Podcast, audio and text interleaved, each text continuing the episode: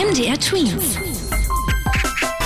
Dein 90 Sekunden Corona-Update. Geht's nach Sachsen-Anhalts Bildungsminister Tullner werden ab dem 1. März die Schulen in Sachsen-Anhalt wieder schrittweise geöffnet. Hinter schrittweise steckt ein sogenanntes Ampelsystem, das schaut, wie viele Menschen sich in einer Region angesteckt haben. Sind das weniger als 50 von durchschnittlich 100.000 in einem Landkreis, dann schaltet die Ampel grün und der Unterricht findet wieder für alle in den Schulen statt. Ist die Zahl aber höher, müssen einige bis eben alle Schüler zu Hause bleiben.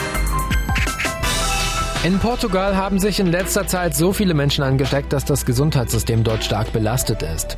Deswegen will Deutschland helfen und schickt 26 Soldaten und Soldatinnen der Bundeswehr nach Portugal, um zu helfen. Dazu gibt es auch noch medizinische Ausrüstung, so die Verteidigungsministerin Kram-Karrenbauer.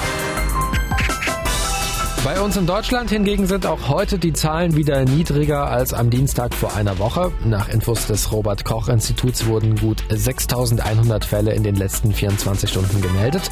Auch die Zahl der schweren Corona-Fälle, die auf den Intensivstationen der Krankenhäuser behandelt werden, ist laut dem Divi-Register, also laut den Experten, gesunken. MDR Twins.